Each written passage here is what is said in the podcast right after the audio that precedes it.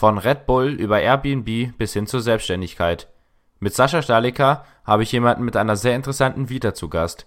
Dementsprechend spannend war natürlich der Einblick in die Unterschiede und Gemeinsamkeiten seiner Station, aber auch praktische Themen wie das Auslandssemester in Norwegen oder auch der Weg zur Selbstständigkeit werden thematisiert. Ein paar spannende Fragen, wie zum Beispiel was eine gute Party in Bayreuth ausmacht, sind natürlich auch dabei. Deshalb wünsche ich euch wie immer viel Spaß mit dieser Folge von Beyond Bayreuth. Beyond Bayreuth.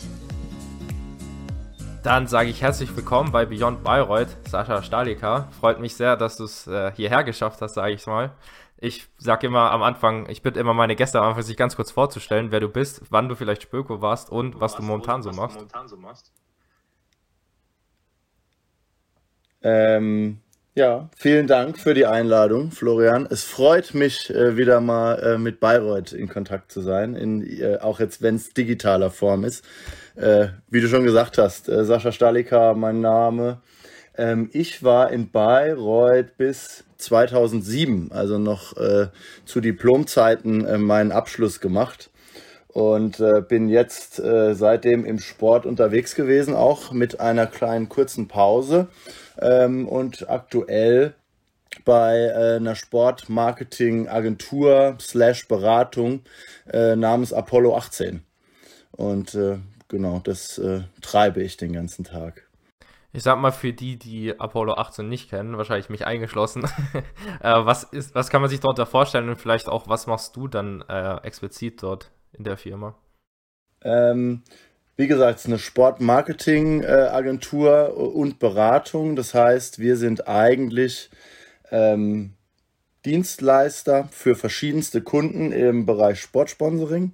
Das heißt, eigentlich jeder äh, von Mercedes über eine Comdirect Bank bis hin zu äh, Gazprom äh, etc. Äh, sucht dir sucht dir Namen aus, die sich im Sport engagieren wollen, brauchen ja auch entsprechende Dienstleister, die sozusagen das, was im Marketing äh, konzipiert wird, a natürlich mitkonzipieren, entwickeln und äh, an, dann an den Markt bringen und dann auch in entsprechende Leistungen übersetzen. Also wir beraten letzten Endes auf der einen Seite, wie man wirklich Sponsorings heutzutage optimalerweise aufstellt, welche Rechte man dafür einkaufen sollte, ähm, wie man die Rechte dann aktiviert und bauen dann auch die ganzen Kampagnen, die Konzepte, ähm, wie es dann darum geht, äh, das Recht dann auch auszuleben äh, in, in kreativer Art und Weise bis hin zur Umsetzung. Und das kann natürlich auf der einen Seite ein Event sein, das kann irgendwie äh, eine projektspezifische Umsetzung sein, äh, sind aber in unserem Falle auch, und das ist dann auch eher meine Rolle, äh, sehr viel digitale Inhalte. Du meinst ja gerade schon viel digitale Inhalte. Ähm, wie sieht denn so, sag ich mal, ein Tag bei dir aus? Den gibt es wahrscheinlich nicht einen typischen Tag, aber vielleicht kurz so, ich sag mal, Tätigkeiten, die du vielleicht öfters mal hast, eben wahrscheinlich Zoom-Meetings, so Zeug. Ähm, kurz einen Tag beschreiben. Ja, äh, du, typischer Tag äh, teilt sich eigentlich in drei Bereiche auf. Ähm, einerseits natürlich äh, mit Kunden in irgendeiner Art und Weise zu den, zu den bestimmten Projektthemen sprechen, arrangieren. Da bist du, wie du gerade schon erwähnt hast, von äh, Telefon und Zoom äh, und irgendwie Microsoft Teams äh, letzten Endes gefesselt. Ähm, um wirklich Projekte und Projektstatus-Updates äh, etc. zu besprechen. Das ist auf der einen Seite. Das zweite ist dann wirklich Arbeiten an den entsprechenden Konzepten, also wirklich viel entweder äh, ja, sich Zahlen anschauen von Projekten, äh, Entwicklungen anschauen von Projekten, wo stehen wir, äh, wie, wie konvertieren von mir aus irgendwelche User von Instagram, gerade von der Kampagne auf die Website, wo wir die Leute hinhaben wollen? Und was machen die da? Und da äh, relativ viel äh, analytisch äh, drauf zu gucken und dann entsprechend auch da die Anpassungen äh, wirklich äh, einzusteuern. Und das Einsteuern ist dann der dritte Part, ähm, da ich dann so ein bisschen natürlich die Rolle habe, mein Team da zu befähigen. Verbringe relativ viel Zeit damit, einfach mit meinem Team wirklich zu sprechen, zu koordinieren und hoffentlich äh, sinnvolle Inputs zu geben, sodass die äh, Damen und Herren den bestmöglichen Job machen können. Das ist eigentlich so meine Aufgabe. Du hast jetzt gerade schon viel so Kommunikation und, sag ich mal, organisatorisches angesprochen. Was würdest ja. du deiner Meinung nach sagen, braucht man auch auf jeden Fall noch, wenn man jetzt, sage ich mal, so in die Richtung Beratung oder diese, also Marketing gehen will? Mit Beratung hast du natürlich schon was sehr Spezielles angesprochen. Ähm, würde ich jetzt mal so ein bisschen in Klammern setzen, ja, ich weil Beratung so hat natürlich ein sehr, gefehlt. ja, ja, ja, hat so ein sehr spezielles Skillset, weil du da natürlich sehr strategisch denken musst. Also das hast du halt bei, bei bestimmten Kunden ab einer gewissen Flughöhe musst du natürlich sehr viele große Zusammenhänge, sage ich mal, schnell erkennen, schnell analysieren können ähm, und entsprechend äh, clever da die Schlussfolgerungen ziehen. Das macht natürlich an der Stelle einen guten Berater aus. Das heißt, relativ viel Industriewissen aufbauen ist da, glaube ich, der Kern. Also wirklich zu verstehen, wie die einzelnen Gewerke und die einzelnen Teile da äh, ineinander greifen und wo dann letzten Endes auch da Wert entsteht, also auch Wert geschöpft wird. Ähm, deswegen ist Beratung so ein bisschen speziell. Ähm, was wir sonst an, an der anderen Stelle hauptsächlich äh, suchen, sind A, kreative Köpfe, die wirklich ums Eck denken können, die sich irgendwie mit coolen Inhalten auseinandersetzen wollen, ähm, die irgendwie auch wissen, was gerade irgendwie so am Puls der Zeit ist, was irgendwie, wenn es um Content geht, sei es irgendwie Instagram, sei es TikTok, sei es was auch immer. Äh, es gibt viele Sachen, wie du gerade hörst, äh, die man können kann und können will und können muss. Ähm, aber es gibt auch verschiedene Wege, wie man da hinkommt. Von daher ähm, kommt es dann immer darauf an, wie man gefördert wird. Du hast gerade schon angesprochen, Wege, wie man da hinkommt, deswegen würde ich dann auf deinen Weg eingehen, wie du da hingekommen bist. Ähm, ja. Und zwar am besten wahrscheinlich ganz vorne. Ich glaube, dein Berufseinstieg war ja bei Red Bull, wenn mich nicht alles täuscht. Ja, ja. Da würde mich mal interessieren, A, wie man dazu, wie bist du darauf gekommen oder wie bist du da hingekommen und wie war so der Berufseinstieg nach dem, nach dem Studium dann? Okay, ja, ich gebe dir mal da einen Kurzabriss dazu. Ähm, übers äh, Studium bin ich tatsächlich äh, an das Praktikum äh, gekommen. Ich habe also während des Studiums schon bei Red Bull mein äh, Praktikum in Österreich gemacht, im, im Headquarter, ähm, im Athletenmanagement und bin dann direkt nach dem Examen, ich glaube keine vier Wochen nach äh, der Abschlussfeier, ähm, dann in München äh, in, in Deutschland bei Red Bull eingestiegen in die Athletenkommunikation. Auch wiederum dem geschuldet, dass ich äh, in meinem Hauptstudium im Marketing das Thema Kommunikation halt forciert habe. Auch meine Diplomarbeit damals über Opinion Athleten als Opinion Leader geschrieben habe äh, und dementsprechend schon so ein bisschen in diese Kommunikationsrichtung äh, abgedriftet bin und war dann bei Red Bull tatsächlich in Deutschland angestellt von 2007 bis 2012 ähm, und habe mich da um die Athleten gekümmert in der Kommunikation. Und ähm, der digitale Teil dessen, was ich jetzt eigentlich hauptsächlich mache, kam zu dem Zeitpunkt glückliche Fügung dazu, ähm, da in dem, in dem Zeitraum einfach Facebook und Co. entstanden sind. Und es auf einmal hieß, okay, wir haben Sportler, jetzt gibt es hier irgendwie Social Media, die brauchen eine Präsenz. Wer macht das denn? Sascha, mach du mal. Und äh, so durfte ich dann irgendwie äh, anfangen, für die ganzen Sportler da äh, Webseiten zu bauen, die Social Accounts zu bauen und einfach rum zu experimentieren. Und da ist dann über die Jahre sehr natürlich äh, entstanden, hey, du machst eigentlich nur noch Digitalprojekte gerade. Ähm, möchtest du nicht für Red Bull Deutschland die, die komplette Digitalabteilung aufbauen. Die gab es damals auch noch nicht zu dem Zeitpunkt. Ähm, und habe mich dann selbstständig gemacht äh, mit dem, was ich gelernt habe. Ähm, und habe dann zwei Jahre lang selbstständig gearbeitet als Berater und habe dann verschiedensten Kunden im Sport, aber zum Teil nicht im Sport, geholfen, einfach ja, digital besser zu werden, Kanäle zu strukturieren, Inhalte zu strukturieren, Kanäle überhaupt mal aufzubauen, äh, Webprojekte umzusetzen und habe mich dann da so reingefräst dass ich dann 2014 äh, zu Airbnb äh, gekommen bin. Äh, lustigerweise auch wiederum über einen alten Red Bull Kontakt ähm, und habe dann dort als Marketingleiter gearbeitet für ein bisschen mehr als eineinhalb Jahre, weil ich halt dachte, jo, ich arbeite jetzt eh im Sport die ganze Zeit und im Digitalbereich. Jetzt gehe ich mal richtig tief äh, in den digitalen Startup-Bereich mehr oder weniger rein. In diesem Zeitraum kam dann äh, ein anderer Spöko wiederum, äh, Dennis Taut, der jetzt auch einer meiner wertgeschätzten Kollegen bei Apollo ist und hat äh, mich gefragt, ob ich mir vorstellen könnte, äh, mit bei Apollo äh, einzusteigen und dort im Prinzip eine Digitaleinheit aufzubauen. Und bin jetzt dann seit 2019 äh, bei Apollo 18 und ja, ongoing. Dann würde ich zu deinem Studium in Bayreuth langsam wechseln. Sehr gerne. Meine erste Frage hat aber jetzt doch noch was mit deiner jetzigen Tätigkeit zu tun. Und zwar, was ja. würdest du sagen, oder vielleicht nicht nur deine jetzige Tätigkeit, sondern über den gesamten Zeitraum, was findest du, hat dir so der Spöko-Studiengang jetzt im Vergleich zu jemand, der vielleicht BWL oder sowas in die Richtung studiert hat, äh, was hat dir der Spöko-Studiengang da vielleicht äh, für einen Vorteil oder generell gebracht? Naja, also wenn ich es jetzt mal ganz banal so ausdrücken darf, wäre das alles ohne einen Spöko-Studiengang natürlich nicht passiert, weil ich wäre nie äh, zu meinem Praktikum wahrscheinlich so gekommen.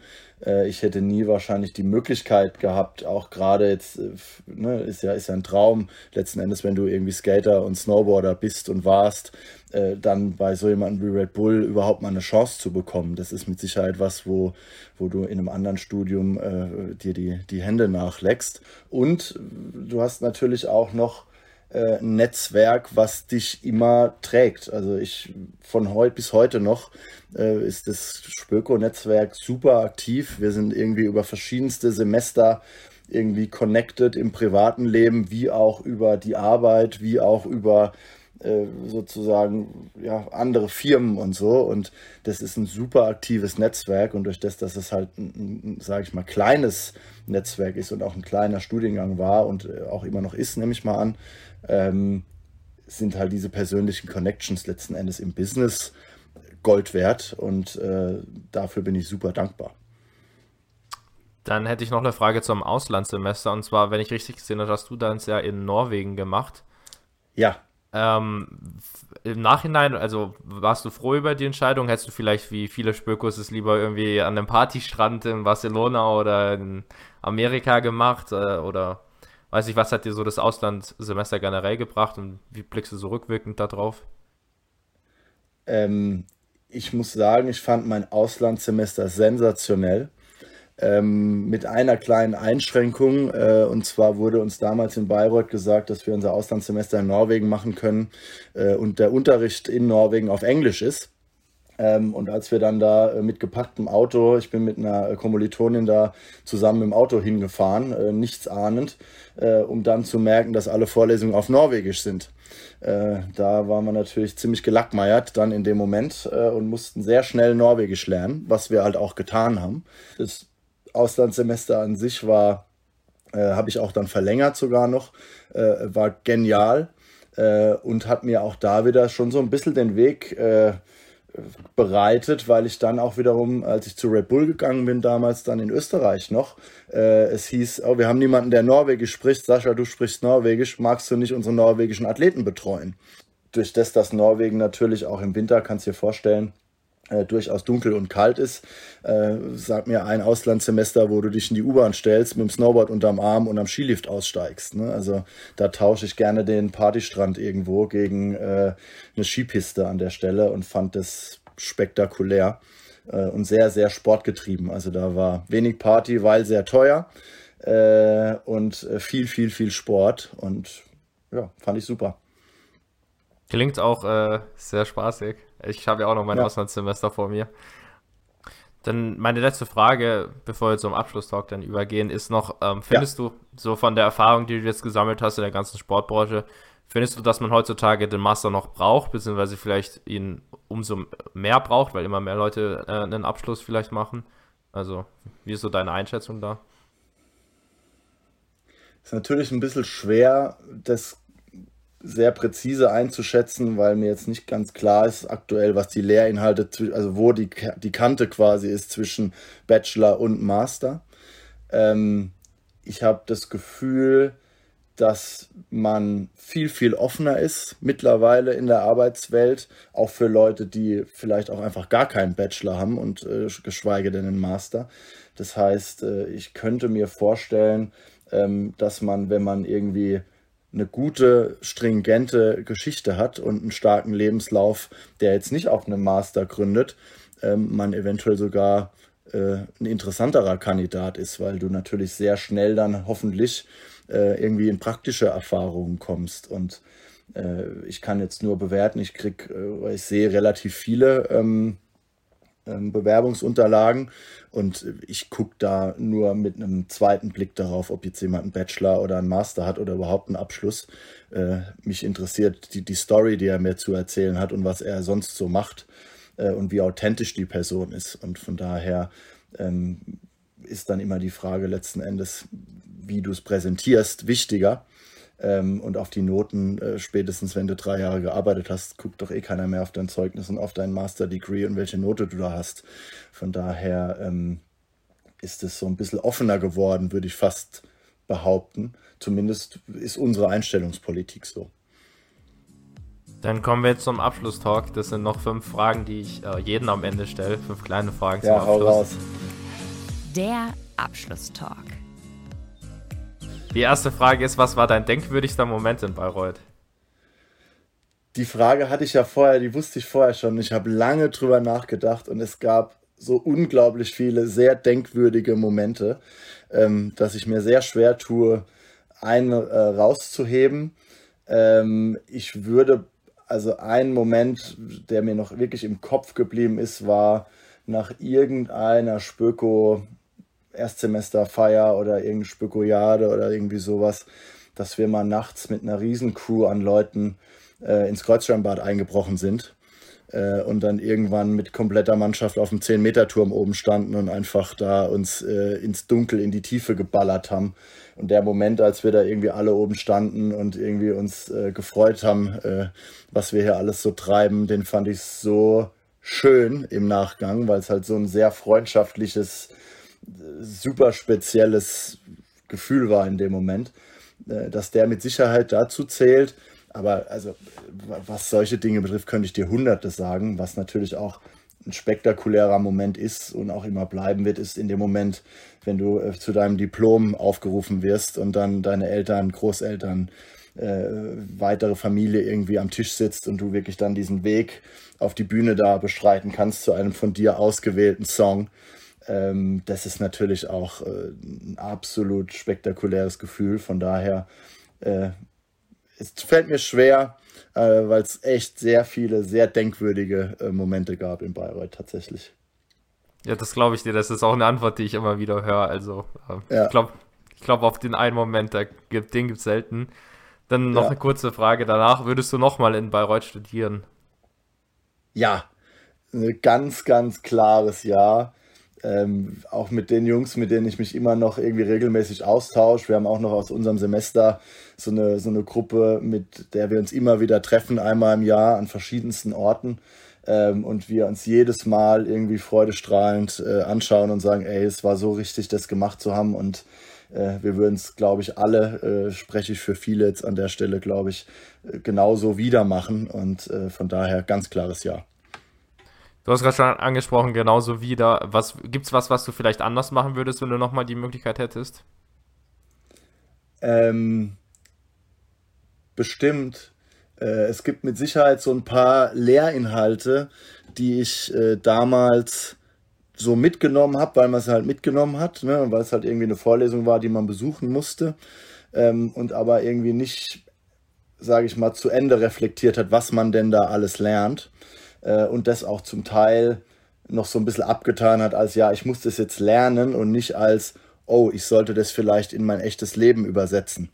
Ähm, banalstes Beispiel wäre, weiß ich nicht, ob es das noch gibt, Ernährung.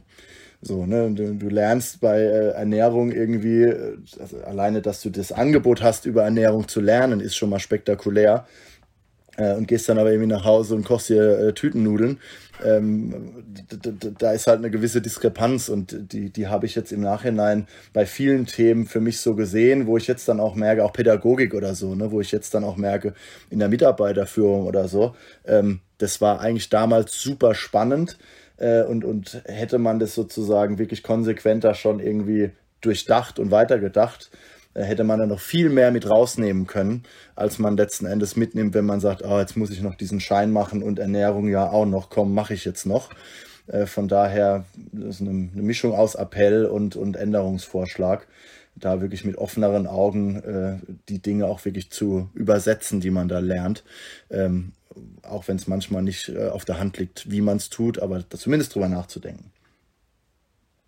Dann, was sollte man als Spöko auf keinen Fall verpassen, beziehungsweise auf jeden Fall gemacht haben? Während des Studiums? Ja. Also ich bin, also man sollte, glaube ich, auf jeden Fall das Angebot des Auslandssemesters nutzen, weil das natürlich kulturell, je nachdem, wie weit man äh, sich äh, von zu Hause wegtraut, äh, sehr, sehr bereichernd sein kann. Von daher, das kann ich äh, nur empfehlen. Ähm, und genauso sich, dazu ist dieses Format ja auch zum Teil äh, irgendwie sinnvoll, sich mit anderen aus, aus äh, dem, dem Studiengang und auch vergangenen Absolventen auszutauschen. Also das ist was, das sollte man nutzen.